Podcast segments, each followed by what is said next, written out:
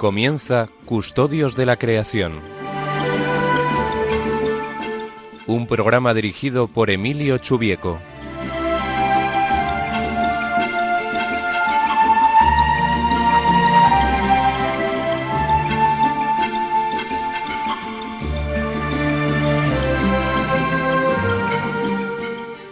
Buenas tardes, queridos amigos de Custodios de la Creación.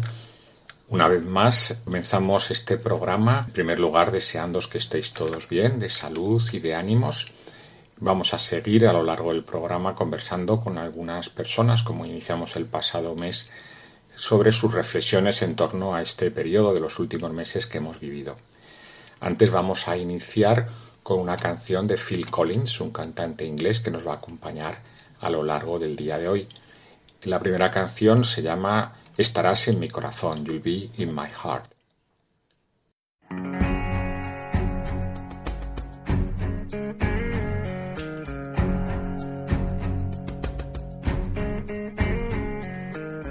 Come stop your crying, it will be alright.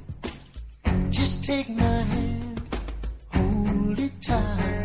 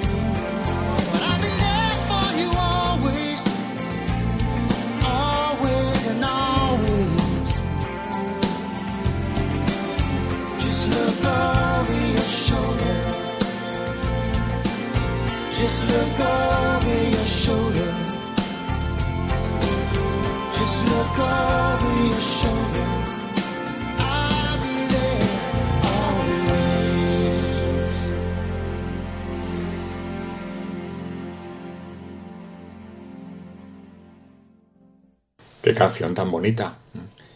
Aquí el cantante británico nos está diciendo algo que podemos aplicar al amor humano, pero también al amor divino.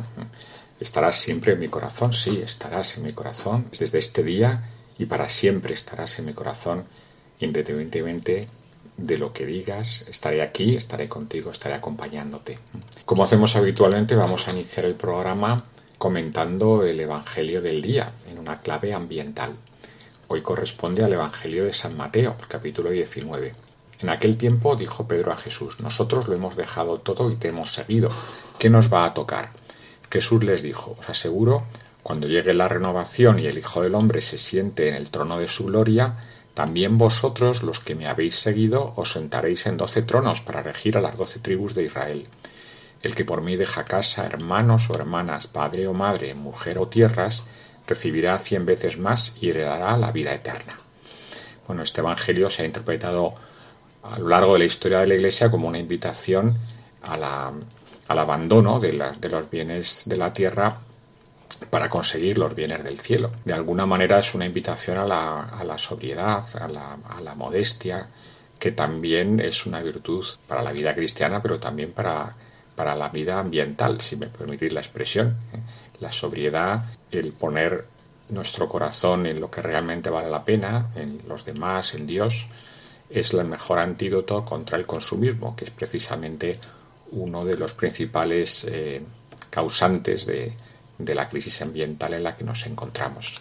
Así que vivir de manera sobria es seguir el consejo de Jesús y también cuidar mejor a nuestros hermanos y también a las otras criaturas que Dios ha creado. En el programa de, de, este mes, al igual que hicimos el pasado, vamos a comentar con algunas personas de especial sensibilidad ambiental cómo han visto ellos esta crisis reciente, cómo la han vivido y qué lecciones les parece que podríamos tomar de cara a la vuelta a la normalidad. En primer lugar, quiero presentaros a, al profesor Javier de Cendra, que es eh, decano de la Facultad de Ciencias Sociales y Jurídicas de la Universidad Francisco de Vitoria. ¿Lo he dicho bien? Casi, casi. Casi, casi. Bueno, ya lo Cien, siento. Ciencias jurídicas y empresariales. Ciencias jurídicas y empresariales. Fenomenal. Pues muy bien. Bueno, queríamos eh, conversar contigo mm, sobre eh, cómo es tu visión de, de, la, de, la, pandemia y de los efectos que la pandemia está teniendo o va a tener eh, sobre la vida de las personas y también sobre la relación de las personas con el medio ambiente, que es el tema central de este programa. Bueno, ¿cómo has visto estos días? Tú lo has sufrido además directamente y qué pensamientos te han venido en relación con este tan inesperado eh, evento que hemos, que hemos llevado.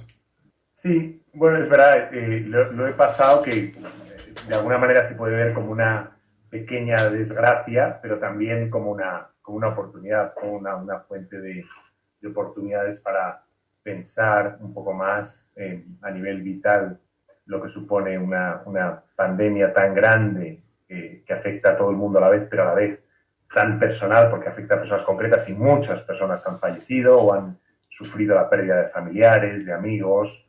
Muchas personas, eh, además, o, o, aparte de eso, han sufrido también eh, desde el punto de vista económico y profesional. El, el, paro se ha incrementado mucho y eso en un país como España es grave, pero en países en vías de desarrollo es mucho más dramático todavía. Es decir, ha, creado, ha generado mucho sufrimiento, yo creo, y, y, y el poder haber, poder sufrirlo un poquito, porque yo tampoco es que ahí está una situación crítica, pero me ha ayudado a, a, a verlo desde una perspectiva más, más humana. ¿no? Eh, pero bueno, aquí estamos para hablar de la vinculación entre, el, entre la pandemia eh, o el virus eh, uh -huh. y, el, y, el, medio ambiente. ¿no? Entonces también he podido reflexionar un poco sobre esa relación y, y, creo que lo que he pensado no es, no es muy original, porque mucha gente ha pensado sobre esto durante mucho tiempo y es difícil aportar algo. Así que puedo aportar mis propias reflexiones para lo que sirvan. ¿no? Eh, Creo que la primera es, como digo, es muy básica, es muy obvia, pero, pero conviene hacerla, ¿no? Conviene eh, tenerla en cuenta en la actualidad. Y es que sabemos que el COVID es una enfermedad zoonótica eh, de tipo vírico y que eh, muchas de estas enfermedades zoonóticas, que, que se transmiten de, de, los animales, muchos de los animales superiores, animales cuadrúpedos al ser humano, están bastante relacionadas con eh, la destrucción de los ecosistemas en los cuales esos animales viven. De alguna manera, la destrucción de, de esos ecosistemas pone en contacto directo a las personas con las especies que desarrollan esas enfermedades y que las pueden transmitir a veces de manera directa o indirecta. No está claro, yo creo, hasta donde he podido ver, que el, que el COVID-19 eh, eh, se, se, haya causado o la causa principal sea la destrucción de determinados hábitats, pero en general lo que sí está demostrado es ese vínculo entre la destrucción de ecosistemas y la transmisión de este tipo de enfermedades, en este caso víricas, pero puede ser de otro tipo, bacterianas también, a la especie humana. Pues la primera reflexión sería que estamos en, en un momento, Naciones Unidas hace estudios de todo tipo eh, con carácter anual eh, para ver el estado de los ecosistemas, el estado de la, de la, biodiversidad y se va viendo que año tras año la situación es cada vez más grave y la destrucción de los ecosistemas es más grave y llega a un punto en el que puede ser irreversible, al menos a corto plazo. Por lo tanto, esta es una primera reflexión importante. En la medida en que se ataca a la naturaleza y se destruyen los ecosistemas, una de las consecuencias que podemos esperar es la de más enfermedades zoonóticas, eh, víricas o bacterianas con impactos graves sobre la salud y la vida de las personas. Y además, en un contexto muy globalizado, eh, con un alcance universal, como hemos visto en este caso, y es que la facilidad que nos dan las, la, el desarrollo de las comunicaciones y la tecnología para poder entrar en contacto con personas de todo el mundo hace que a partir de las, aparte de las grandes ventajas, que serían de ello, también la, la, transmisión de las enfermedades se hace mucho más fácil y es posible ver una enfermedad que aparece en Wuhan, en China, y que un mes después ha llegado a España y 15 días después está en todo el mundo. Todo. Bueno, la segunda, la segunda reflexión, eh, también muy obvia, eh, pero que, que, no se puede, que no se puede ignorar, es que eh, hemos visto durante estos tres meses más o menos de confinamiento, que además es un confinamiento que se va extendiendo por el mundo y que todavía probablemente dure bastante tiempo. Y nosotros ahora quizás estamos en la fase ya de salida, de desconfinamiento, pero en muchos países de América Latina están acercándose al, al momento más grave, al pico de la enfermedad. ¿no? Sí. Y en África empiezan a entrar también y no se descartan rebrotes. Y lo que hemos visto con ese confinamiento es una reducción enorme de la actividad industrial, una enorme reducción del transporte o del comercio internacional y lo que hemos visto es una disminución del impacto de la huella humana sobre, lo, sobre los ecosistemas. Y eso se ha medido y se puede medir en términos de reducción de la contaminación atmosférica, reducción de la contaminación de los ríos y de los lagos, eh, mucha más, mucha, más, mucha menos eh, eh, afección de muchos ecosistemas por parte de las personas, lo que hace que la fauna pueda recuperar espacios que, no, que había abandonado hace tiempo o pueda comportarse de una manera más acorde con su propia naturaleza y confinamientos naturales, confinamientos naturales en ausencia de, de, mucha intromisión humana. Y eso lo hemos podido ver en muy poco tiempo y de una manera muy, muy clara y muy evidente porque ha habido científicos que han podido estudiar esa situación de, de muchos ecosistemas y nos la han podido compartir a través de las redes sociales o de la televisión. Hemos visto cómo eh, el, el, en muy poco tiempo los ecosistemas se recuperan cuando se les da el espacio necesario. Y eso yo creo que es interesante y de alguna manera ilusionante. También es verdad que la, para ver, tener la foto completa hay que ver los impactos, por ejemplo, de los residuos eh, que ha generado la reacción frente a la epidemia, sobre todo por la fabricación de muchos productos con, con, con muchos materiales plásticos claro. que son necesarios para, para poder mm. eh, tratar con, seguridad a los enfermos, para poder evitar o reducir la transmisión de la enfermedad, pero que luego, una vez que se, una vez que se descartan, una vez que, se, eh, que, que, llega al final de su vida útil, que es impresionante en el caso de la pandemia, que los, los médicos que atienden a los pacientes tienen que cambiarse varias veces al día y eso supone uno, generar unos residuos en cantidades ingentes. Eso, claro. eso en todo el mundo, de manera muy intensa, muy poco tiempo, hace que ya veamos los residuos en ecosistemas en todo el mundo, en, la- en el ámbito acuático sobre todo, y en los océanos. ¿no? Ujú. cual ahí hay una, hay una, doble, una doble dimensión de la relación de las, del, del ser humano con su, con su entorno. Y yo creo que la última reflexión, que también es obvia, pero que, bueno, a mí me parece interesante, y es que ahora que nos planteamos la, la desescalada y la reconstrucción de la economía, como es evidente, eh, los impactos, aunque cortos, son muy, son muy profundos y en algún caso incluso estructurales. O sea, uno de los grandes problemas ahora es que el paro que se genera puede ser coyuntural, pero puede convertirse en un paro estructural. Todas las empresas pequeñas que hayan tenido que cerrar eh, por quiebra, pues eh, es posible que, se, que puedan salir adelante con ayudas del Estado o ayudas de la Unión Europea, pero también es posible que no puedan salir. Con lo cual hay que reconstruir la economía y no solamente en relación con empresas medianas o, o pequeñas, sino también con grandes empresas o grandes grupos eh, industriales que han sufrido hasta tal punto que tendrán que ser sometidos a reconversiones, ayudas públicas o incluso ser sometidos a procesos de liquidación para, para en su caso, eh, bueno, pues ser, ser sustituidos por otros y, y vemos que en el ámbito del transporte aéreo esto es algo que parece bastante claro, Sí. en el ámbito del turismo probablemente también, Ujú. entonces, surge una situación dramática, pero que plantea una enorme oportunidad, y es que toda la inversión eh, gigantesca que se tiene que hacer para reforzar la economía, la Unión Europea ha anunciado hace poco una inversión de 750.000 millones de euros en el corto plazo para ayudar a los estados. Una parte de ello son préstamos, pero otros son a fondo perdido, son directamente ayudas directas a, a fondo perdido que se entiende que sean finalistas, que vayan a las empresas. Eh, generan una oportunidad enorme para reconstruir el tejido eh, económico de una manera más sostenible, de una manera que potencie mejor una simbiosis o sinergias positivas entre el medio ambiente y los recursos naturales por una parte y la actividad económica por otra. Hay una ventana de oportunidad pequeña, Mm. pero que, pero que puede aprovecharse y en la medida que se aproveche nos ayudará a avanzar un poquito más hacia la sostenibilidad. Mm. Última reflexión, la llama religiosa o teológica. Yo creo que, yo creo que si uno lee ahora o relee la Laudato Si del Papa Francisco, creo que la, esos párrafos en los que se refiere el Papa a la necesidad de vivir de una manera distinta, probablemente de vivir con una apreciación más profunda de no solo de los recursos naturales, sino de la, del valor intrínseco de la naturaleza, de tener una relación más, más sencilla y más auténtica con la naturaleza y también con los demás, de pensar qué es lo que de verdad vale la pena, de actuar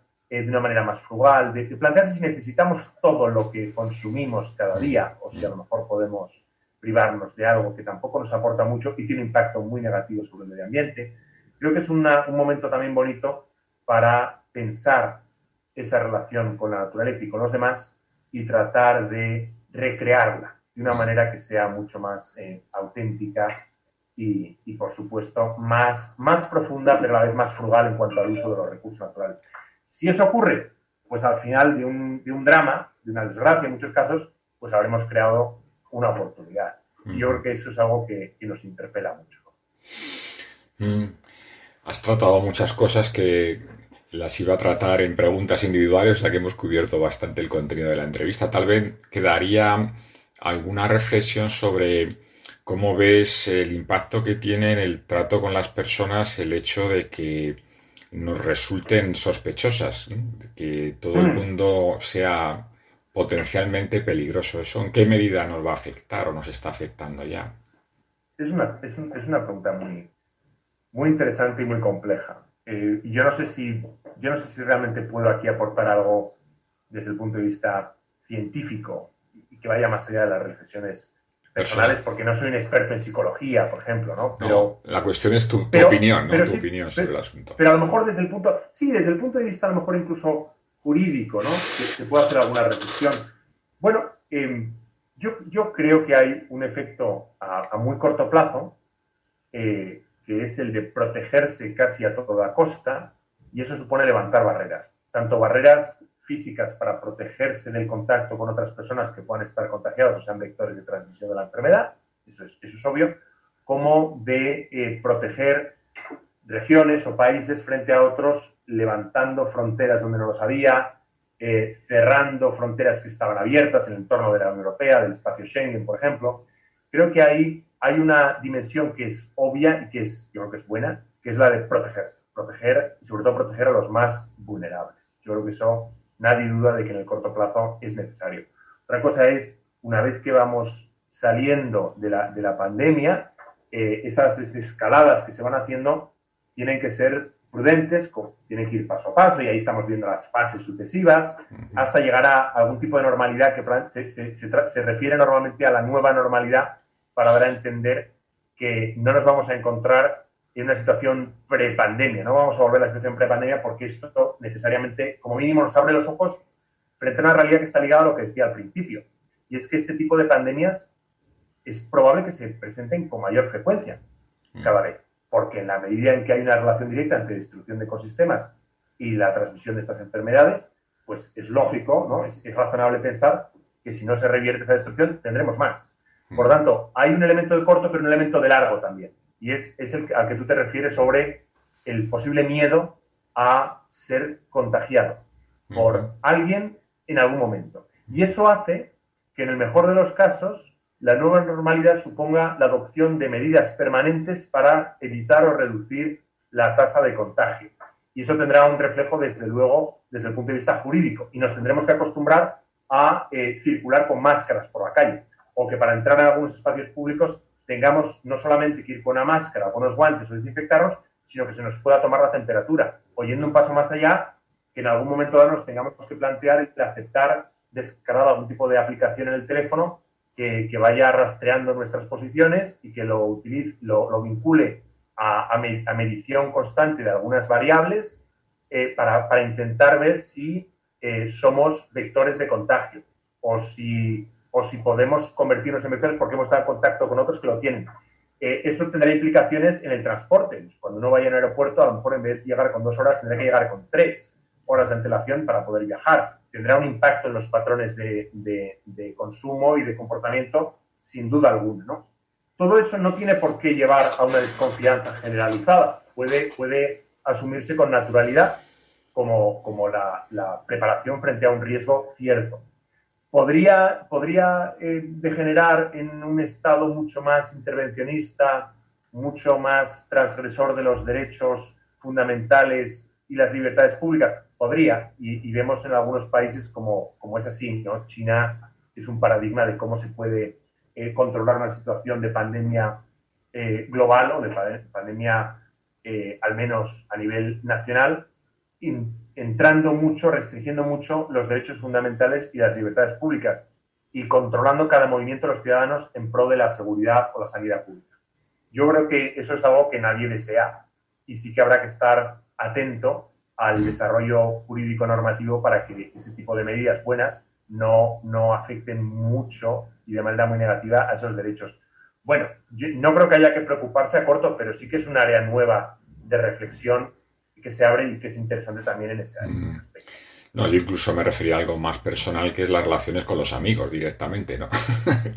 sí, eh, yo creo, vamos a ver, yo creo que ahí hay un tema, yo creo que las relaciones más digamos, con los amigos no, no tienen por qué verse eh, afectadas, dependerá de cada uno. Como digo, no entro aquí con mucho cuidado porque no es mi área de, de, de, de, de expertise, ¿no? de conocimiento. Entiendo que en esa nueva normalidad, el hecho, por ejemplo, de que para ir a muchos sitios sea necesario entrar en, en algunos espacios, sea necesario llevar máscaras, ya, ya crea una barrera, ya, ya crea una sensación de irrealidad y hace que los patrones de comportamiento tengan que adaptarse. Por eso lo, lo estamos viendo todos. Pero donde sí que puede producirse un problema de más larga duración es en relación con las personas vulnerables. Las personas que tengan patologías previas y que, eh, en tanto en cuanto no haya una vacuna, estén en un riesgo grave si son, si, si son contagiadas. Y todos tenemos en nuestras familias, en nuestro círculo cercano, personas con esas características. ¿Cómo se acerca uno eh, a un padre eh, que tiene una patología previa, que tiene POC, por ejemplo, o que tiene algún tipo de afección cardiorrespiratoria que hace que si se contagia, lo más probable por edad también es que, es que fallezca o al menos que pasen por una situación muy delicada. Claro, pues eso nos va a afectar a todos, ¿no? Y tendremos todos que introducir en nuestros patrones habituales de comportamiento esa variable, que no es más que, o se puede traducir de manera positiva en, en la virtud de la caridad, en la virtud de la prudencia, mm. en la virtud de la templanza. Bueno, pues uno sabe que, que, que que no puede a lo mejor comportarse de una manera tan espontánea y tan ignorando con tanta facilidad eh, el, el impacto de sus acciones sobre los demás porque hay una nueva vertiente que es que tiene que ver con la salud de esas personas y que puede generar, en el peor de los casos, la muerte de una manera bastante rápida y bastante Mm, eficaz. mm. O sea que yo creo que no es algo para preocuparse, pero que sí que nos ayuda a enriquecer un poco más nuestra, nuestra relación de solidaridad con los demás, y de, y de empatía y de, y, de, y de generosidad. A mí no me preocupa. Mi padre, eh, sin ir más lejos, tiene 75 años, tiene POC y, y está en un grupo de riesgo clarísimo. Bueno, pues, pues tendremos que sobrellevarlo, sabiendo que al fin y al cabo eh, uno no puede controlarlo todo y uno puede eh, llegar hasta donde llega. ¿no? Ujú. Eh, pero yo creo que no tiene por qué afectar. Si son relaciones construidas eh, sobre el, el- el respeto y el, y el amor, no tiene por qué eh, afectar negativamente. Otra cosa es a nivel colectivo, a nivel estatal. Si se genera una cierta sensación de miedo constante o si se aprovecha para fines espurios esta situación con el objeto de alcanzar mayor control sobre la sociedad, entonces sí. Pero, pero, pero tendremos que estar atentos para que eso no ocurra desde nuestros distintos campos de, de expertise y desde el jurídico, pues, pues ya estamos viendo muchas querellas y muchas demandas, Ujú. tienen su razón de ser y que tendrán o no tendrán éxito contra el gobierno, contra gobiernos autonómicos, contra gobiernos locales, contra determinadas agencias por negligencia, por, eh, por lo que sea, prevaricación, da igual. Hay muchas acciones, muchas no tendrán éxito, pero lo que intentan al final es evitar ese tipo de consecuencias negativas. Muy bien, muchas gracias Javier, no te detenemos más. Que sigas ahí dirigiendo tu nueva facultad virtualmente. Esperemos que pronto sea presencialmente. Y nada, cuídate, cuídate mucho. Un abrazo. Emilio, muchísimas gracias por la invitación y es siempre un placer y un abrazo fuerte. Vamos a continuar siguiendo a, a Phil Collins, cantante con el que iniciamos el programa, y una de sus canciones más conocidas, Another Day in the Paradise, Otro día en el paraíso, que habla mucho de la mirada a esas personas que la sociedad margina, mirarlas con el cariño que supone darnos cuenta de que todas las personas, independientemente de su condición social, son hijos de Dios.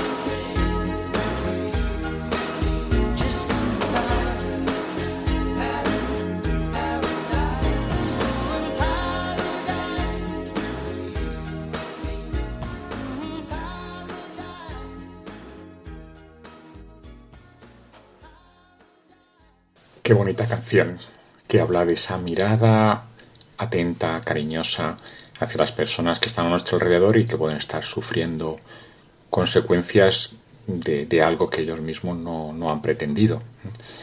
Eh, vamos a terminar el programa de hoy con una segunda entrevista a Silvia Alvareda, que es profesora de la Universidad Internacional de Cataluña, donde lleva temas de sostenibilidad ambiental. Y ha participado alguna vez en este programa. Pero en este caso queríamos saber su opinión sobre cómo ha visto ella la influencia de esta situación que hemos vivido, de esta pandemia, y en qué medida le parece que, puede afectar a nuestras relaciones con la naturaleza y con las demás personas. Buenas tardes, Silvia. Hola, ¿qué tal, Emilio? Buenas tardes. Muchas gracias por invitarme aquí a este programa. Uh -huh. y, bueno, no, casi nada, ¿no? La pregunta que me haces de, de la relación entre la, la, pandemia y de, podemos sacar algún aprendizaje, alguna, alguna lección, ¿no? De nuestra relación con la naturaleza. Entonces, mm, efectivamente, ¿no? Yo pienso que tanto la pandemia del COVID-19 como por ejemplo la crisis climática, ¿no? El gran problema del cambio climático, del calentamiento global, pues ambos nos muestran que, que no podemos pensar que somos autosuficientes. O sea, que, que todas las personas, todos los seres humanos, somos interdependientes y interdependientes entre nosotros, que, que nuestra acción influye para bien o para mal en los demás interdependientes también con, con la naturaleza y, y, naturaleza en sentido amplio, o sea, de, del aire, del agua, por supuesto también de los seres vivos, ¿no? de lo que sería toda la biodiversidad. Y pienso que en esta pandemia, ¿no? que todos hemos visto el sufrimiento como muy de cerca, ¿no? y, y nos lo hemos tomado en serio, yo creo que, hemos visto la muerte cercana, hemos visto el sufrimiento de mucha gente querida, ¿no? pues mmm, nos, ha, nos, ha, invitado, al menos a mí, ¿no? a, decir, bueno, oye, me tengo que, tomar en serio lo que las autoridades locales, ¿no? que pues autoridades sanitarias pues nos recomiendan, que nos han recomendado unas restricciones que han sido de confinamiento, cambio de hábitos, y yo creo que esto es una gran lección, ¿no? Porque hemos visto que a raíz de tomarnos en serio nuestro cambio de hábitos, hemos conseguido como, como frenar una situación dramática, ¿no? La curva del COVID ha cambiado, han empezado a, a remitirse, ¿no? O sea, ha empezado a descender el número de fallecidos, el número de contagiados, bueno, y, y pienso que esto es interesante porque a veces um, el tema del cambio climático, ¿no? Tú también que eres profesor en la universidad y justo también eres profesor de, de, de, de cambio climático, bueno, de, la atmósfera, cambio climático, ¿no? Pero a mí me pasa, ¿no? Con mis alumnos que a veces ellos no ven importante um, las acciones que ellos puedan realizar en el día a día, ¿no? O sea, porque, bueno, ¿qué más da? ¿Qué más da si yo me traslada en un coche particular? ¿eh? O utilice un transporte público para ir a la universidad o para ir al trabajo. O sea, piensan que sus acciones son tan intrascendentes, o sea, tan pequeñitas, que no vale la pena esforzarse por un, un, problema como el calentamiento global, que es, como su palabra indica, global, o sea, uh -huh. afecta a todo el planeta, ¿no? Uh -huh. Y con el tema de la pandemia, pues lo hemos visto, ¿no? Que muchas acciones individuales, ¿no? De muchas personas, muchos individuos, han conseguido producir un cambio, ¿no? Y creo que todo esto, pues es, no sé, es una oportunidad, primero para mm, entendernos a nosotros mismos, ¿no? Y, también para hacer un, no sé, una reflexión importante en nuestra propia vida, ¿no? De decir, bueno, yo, yo qué busco, ¿no? ¿Qué valoro? Mm, ¿Cuáles son mis prioridades en la vida, ¿no? O sea, con, con, todo el tema de la pandemia, pues se ha visto que, claro, lo que agradecemos es estar con los seres queridos, eh, la, el sufrimiento grande también de la gente que ha fallecido sola era justo esto, la soledad, ¿no? No estar acompañada de familiares, de personas queridas y, y se ha visto que el cuidado y la dependencia no es, mm, o sea, no es una señal de fragilidad, que es verdad que lo es, pero podríamos decir que nuestra fragilidad, nuestra vulnerabilidad, también nuestra, nuestra riqueza, ¿no? O sea, el sabernos como dependientes y que, y que debemos tener esa responsabilidad moral de ayudarnos unos a otros, de cuidarnos unos a otros, de que estamos en un único planeta, que somos una única familia humana. Y, y bueno, yo creo que todo esto no es, es como un problema común y tiene que haber soluciones comunes. ¿no? Y creo que esto podemos hacer esta lectura en la pandemia que todo el mundo lo ha entendido, que es un problema común, no es un problema solo de unos individuos de un país o de una autonomía, ¿no? Es un problema global y ha tenido que haber soluciones, por supuesto, globales y también locales, ¿no? Pero Mm. han tenido que tomar unas soluciones que son comunitarias. Mm. Y salva- sal- saltando ¿no? al tema del cambio climático, pues creo que tenemos que convencernos ¿no? de que mm, es un asunto grave y, y que a veces no vemos el cambio climático como un problema cercano, que sí que lo hemos visto con la pandemia, porque afecta de una forma más dramática, más drástica a países que están sobre todo en el hemisferio sur y a veces no vemos ¿no? cómo el calentamiento global está produciendo más desertización o más, mm, no sé, eh, tormentas tropicales o más o un aumento de enfermedades endémicas, ¿no? No lo vemos porque no está cercano a mi día a día, ¿no? Pero es igual de, de- o sea, es un problema también global, ¿no? Bueno, alguna- Algunas cosas sí que las vemos, ¿no, Silvia? Allí, por ejemplo, Claro. se inundó el delta del Ebro este, este verano. bonito. ¿eh? Este, este, Sí. bueno, estaba pasados meses, ¿no? O sea que algunas cosas sí que estamos viendo. Yo creo que una, una cosa que nos enseña también esta, esta pandemia es que es posible restringir un poco nuestra libertad para favorecer el bien común, aunque es más fácil, más fácil verlo en temas de salud tal vez que en temas de, de- de ambiente, pero también el ambiente Mm. es parte de la salud, ¿no?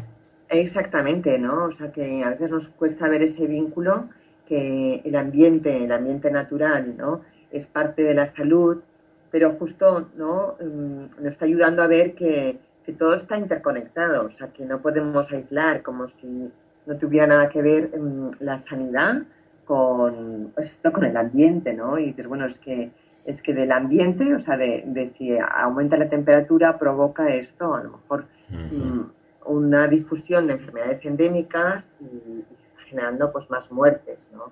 Y, y efectivamente lo que tú dices, ¿no? Que lo dice también el Papa Francisco, ¿no? En, en la Laudato Si, o sea, el Papa Francisco invita a un cambio en los estilos de vida eh, y en esta línea de lo que tú comentas, ¿no? De, de tener un comportamiento más sobrio, más austero, ¿no? En fondo ser menos consumistas y lo enfoca pues para, para contribuir a este bien común, ¿no? Y, y- y en, en la pandemia hemos visto que el bien común ha sido la salud, ¿no? O sea, ha sido proteger las vidas Ujú. eh, y esto es un bien común, ¿no? Pues, pues hay que verlo igual con el tema del ambiente, ¿no? Y a lo mejor dentro del ambiente o de los problemas medioambientales graves, pues no sé, me parece que, que de los más graves son el calentamiento global y la disminución de la biodiversidad.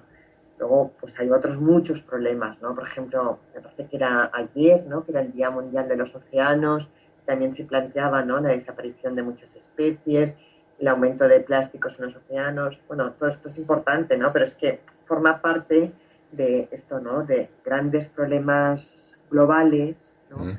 que a veces pues no, no, no los vemos tan cercanos. ¿no? Y Mm. yo creo que, mm, que esta contribución a nuestro bien común, o sea, al bien común, que a veces pensamos que lo que yo puedo aportar es un granito de, ar- de arena, que es irrelevante, pues no es verdad, ¿no? O sea, que, que nos invita a ser mejores, ¿no? En el fondo a ser más, más solidarios que ser más sostenibles tener un comportamiento pues más austero. Por ejemplo, otra cosa que el Papa Francisco comenta en la en Laudato Si, que es que el comprar, el adquirir productos es un acto moral. Y a veces como consumidores no nos lo planteamos, ¿no? Vamos, compramos, yo qué sé, un alimento y simplemente nos planteamos pues si está bien, la relación calidad-precio está bien, y no me planteo, ¿no? De dónde vienes, si está produciendo una degradación medioambiental, no me planteo qué pasa cuando este producto pues ya se acaba, qué hago con él, ¿no? Bueno, pienso que, que es una invitación la situación grave que estamos viviendo a, a pensar que, que, bueno, que vivimos en un solo planeta y que es nuestra casa común, ¿no? Y, y que todos debemos cuidar esta casa común, ¿no? Por tanto, es, es una oportunidad, ¿no? Ya. O sea, eh, yo creo que aquí esto, ¿no? O sea, el, el COVID nos ha hecho ver que era necesario un cambio de comportamiento en los individuos, ¿no? Y también lo que se ha visto es que como individuos, o sea, la suma de muchos comportamientos individuales puede tener un gran impacto. Pues yo creo que esta es un poco una de las lecciones que tenemos que aprender, ¿no? Mm. No sentirnos inútiles ante amenazas globales, sino pensar, bueno, ¿cómo puedo yo contribuir a resolver esto que me parece que es, es no hacer nada? Claro. Bueno, ¿qué puedo hacer yo? Aunque lo, me parezca que lo mío sea poco trascendente, ¿no? Mm. Y, bueno, Ya yendo al terreno de lo más personal, eh, estos días que hemos estado encerrados hemos echado en falta la primavera. ¿Cómo, cómo- cómo has visto tú esto, incluso en la gente que igual es menos sensible a los temas ambientales? También lo habrán Claro, notado. claro, claro. Además, eh, Emilio, tú y yo que vivimos en las ciudades que ha sido más afectada y que hemos tenido mayor confinamiento, ¿no? Así, así Ahí es. en Barcelona, porque es que yo, por ejemplo, mm, claro, aquí cercanos a Barcelona, simplemente San Cugat, otras poblaciones, ¿no? Mm, La gente estaba distinto, la gente que está en el campo, pues dices qué gusto, ¿no? En cambio, en las ciudades estábamos muy restringidos, ¿no? Y muy Sí. poco, muy poco movimiento, ¿no? Pero bueno, sí que se ha visto también un, un acercamiento a la vida silvestre. No sé si te comenté yo el otro día que estaba trabajando en una videoconferencia delante, de- bueno, aquí mismo donde estoy, en mi despacho, en mi habitación, y vi volar un pato por delante de mi ventana, pensé, bueno, bienvenido, ¿no? Y desde luego en Barcelona están apareciendo jabalís como si fueran, vamos, o sea, como lo más normal, ¿no? Bueno, esto es una anécdota, ¿no? Pero es verdad, ¿no? O sea, estamos como, hemos podido vivir poco la primavera porque estamos aislados, pero justo yo creo que esta, esta carencia eh, nos invita a reflexionar que es necesario, ¿no? Es necesario tener un, un contacto con la naturaleza, con una vida sana, Mm. pero no solo desde un punto de vista esto como bucólico y como simplemente ocio y relajación, sino también que nosotros como personas formamos parte de la naturaleza, ¿no? Entonces, como reconocer estas, estas interdependencias Ujú. que puede como muchos vivimos en ciudades y tenemos un distanciamiento de la naturaleza, pues no, no somos tan conscientes, ¿no? Pero justo ahora yo creo que esta situación que tú dices de confinamiento nos lleva a ver que la necesitamos, necesitamos eh, pues, estar en contacto con la naturaleza, ¿no? Sí, sí, sin duda. Eh, antes hablabas de las, de, la de las interdependencias con las demás personas y ciertamente esta pandemia nos ha mostrado que necesitamos a los demás, la gente que nos ha cuidado durante este tiempo. Pero también a mí una de las cosas que me preocupa mm, del futuro es que de alguna manera eh, la- esta enfermedad nos, nos previene de los demás, nos, eh, nos hace pensar que son sospechosos eh, de contagiarnos, etcétera, y nos obliga a estar a una cierta distancia. ¿En qué medida te parece que eso puede afectar a, a nuestras relaciones con los demás? Mm. O sea, complejo, ¿no? Esto que cuestionas, porque efectivamente, ¿no? Tienen las dos lecturas. O sea, nos hace ver que es- necesitamos a los demás y que echamos a faltar, pues, el cariño, la cercanía. Y, y bueno, también hemos descubierto otras formas de comunicarnos. Por ejemplo, ¿no? Ahora mismo nosotros estamos hablando a través de, de una plataforma vi- virtual y yo creo que todos hemos aprovechado mucho ¿no? el comunicarnos pues, a través de mm, diferentes ¿no? plataformas, pero mm, bueno, tiene estas dos lecturas, ¿no? O sea, como la prevención, el miedo ante los demás y al revés, el, el, necesitar ese cariño, necesitar esas, esas dependencias, esos lazos, ¿no? claro, o sea, yo creo que es una situación que no deja indiferente. Nos ayuda a sacar lo mejor de nosotros mismos o a lo mejor también lo peor de nosotros mismos. ¿no? no, es que pienso que nos puede hacer mejores, más solidarios, tener unas prioridades más claras, nos puede hacer mucho más egoístas y más injustos. Son situaciones extremas que, que, bueno, es esto, que nos dejan indiferente, ¿no? yo creo que es una invitación para que cada uno reflexione y, por supuesto, sin ser imprudentes, pues mm, justo buscar lo que ayuda a contribuir a un ambiente más sano y antes tú hablabas del bien común, ¿no? De cómo contribuye al bien común. La contribución al bien común es, es, muy amplia, ¿no? Y no solo es material, es también espiritual. Claro que sí. Precisamente de eso sería mi última pregunta. Eh, muchos de nuestros oyentes son creyentes y, han enfocado esta situación de forma distinta, tal vez, mucho más profunda. Y muchos han tenido que estar solos, además, por las circunstancias. ¿En qué medida te parece que, la fe, ¿no? estar cerca de Dios, nos ayuda a enfocar esto de otra forma? Eh, o sea, me hables de la pandemia ahora, ¿no? Me preguntas sobre la pandemia. Sí, no, no, yo veo que, ahora mismo hemos vivido, ¿no? Una situación muy heroica, ¿no? Mm, yo, bueno, hace tiempo, ¿no? Que veía también datos del número, por ejemplo, de sacerdotes que habían fallecido en Italia por situaciones, pues esto, heroicas, ¿no? De a lo mejor conceder su el respirador que le habían facilitado pues a otra persona que era más joven bueno, pues hay la acción heroica de muchas personas que por su fe pues han vivido pues la caridad, o sea, amar a los demás, ¿no? Hasta la realidad por los otros. Y, claro, para esto, como dice el Papa Francisco, voy a citar la Laudato Si, ¿no? Supone autotrascenderse.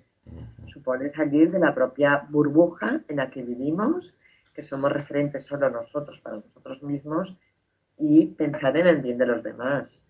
Claro, esto nos, nos ha ayudado, ¿no? Y nos, el ejemplo, la ayuda de los demás, nos invita a cada uno a ser mejores, ¿no?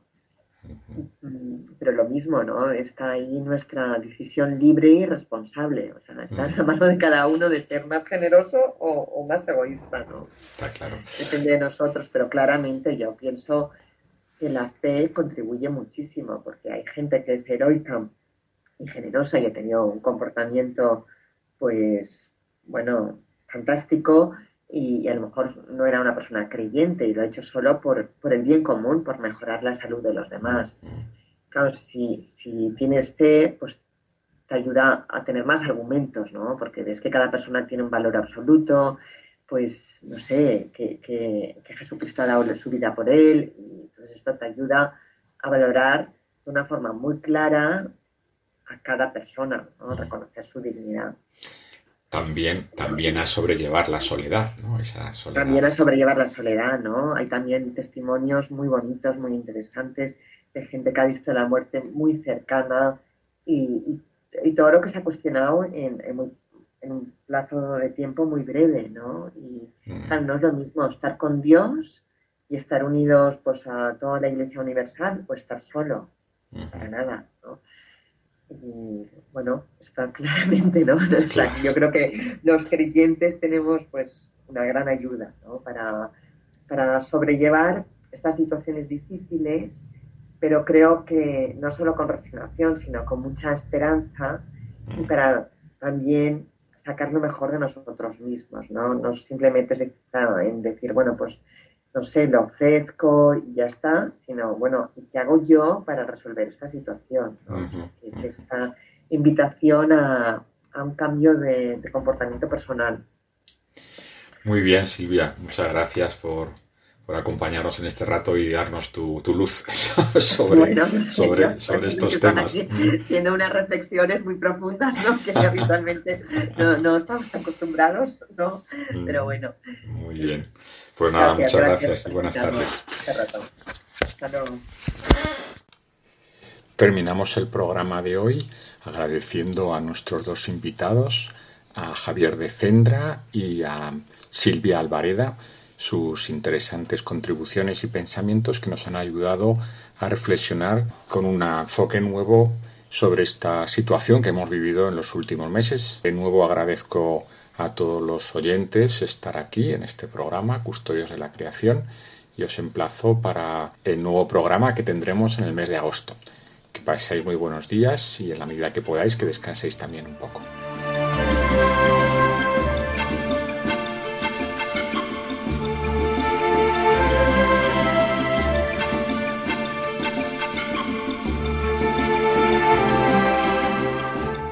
Acaban de escuchar el programa Custodios de la Creación, dirigido por Emilio Chubieco.